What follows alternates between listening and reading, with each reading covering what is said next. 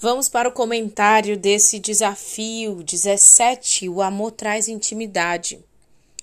O que mais me chamou a atenção hoje nesse desafio foi o fato de muitas vezes a nossa crítica, as nossas reclamações, o nosso olhar julgador deixar o nosso cônjuge numa posição de desconforto em relação a nós. Deixar o nosso cônjuge pisando em ovos em relação ao que ele vai falar, ou dizer, ou fazer. Porque sempre tem na ponta da nossa língua uma crítica, uma reclamação. Você nesse momento pode estar pensando que você é quem vive isso. Você é quem pisa em ovos. Pode ser que esteja passando na tua cabeça, como passou na minha.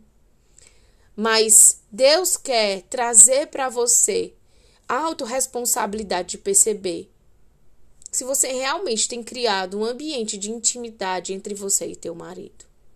Se você realmente tem deixado ele fluir como homem, como sacerdote da casa, como profissional, como pai. Se você não está o tempo inteiro corrigindo e querendo que as coisas sejam como você pensa que deve ser e não dando liberdade para o teu marido atuar assim como ele é. Nós vemos uma geração de mulheres muito controladoras, de mulheres que assumiram muitas vezes o papel do homem e que querem dar todos os comandos de sua casa e da educação de seus filhos, não dando espaço para o homem sequer opinar. Dessa forma, você fecha o espaço da intimidade. O teu marido se distancia e se fecha de você. E eu quero trazer que algo que você precisa prestar atenção no que eu vou dizer agora essa falta de intimidade, essa divisão, esse distanciamento é uma porta para o inimigo, é uma porta para o divórcio, é uma porta para o adultério.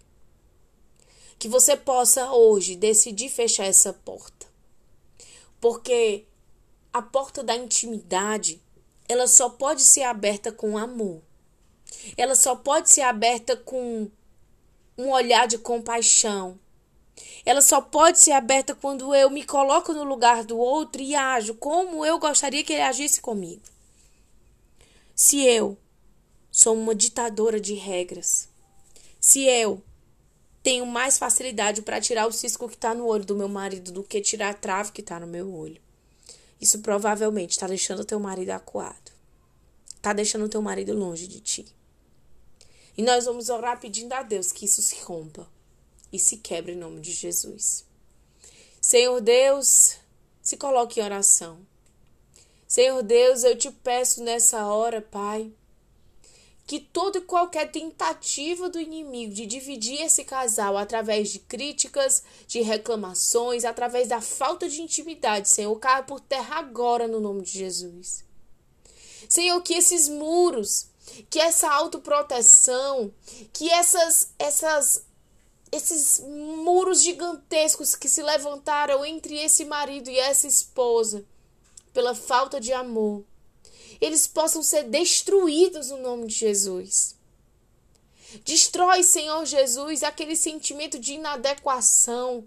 Destrói, Senhor Jesus, aquele sentimento de não ter liberdade, de estar sempre acuada, Senhor.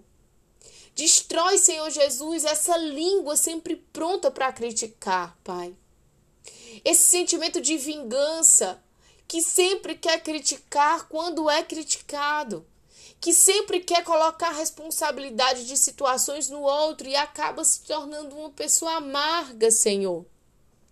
Que caia por terra toda a amargura e que venha o teu reino, que venha o teu amor, que venha o teu Espírito Santo, Senhor, sobre essas mulheres. Que elas sejam como um farol na vida desse marido, que elas sejam luzes, que elas sejam um apoio, que elas sejam um caminho, que elas sejam escadas para o céu. E não uma pedra de tropeço. Senhor Jesus, que a partir de hoje essa mulher seja como aquela cama quentinha que acolhe, como aquele cobertor que protege do frio, e não mais seja uma cama de espinhos, e não mais seja um lugar onde o marido precisa tomar cuidado, porque senão ele vai se ferir.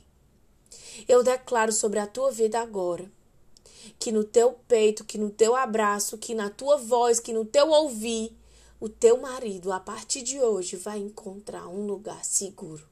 No nome de Jesus, eu abençoo o teu marido, a tua vida e a tua casa. Amém.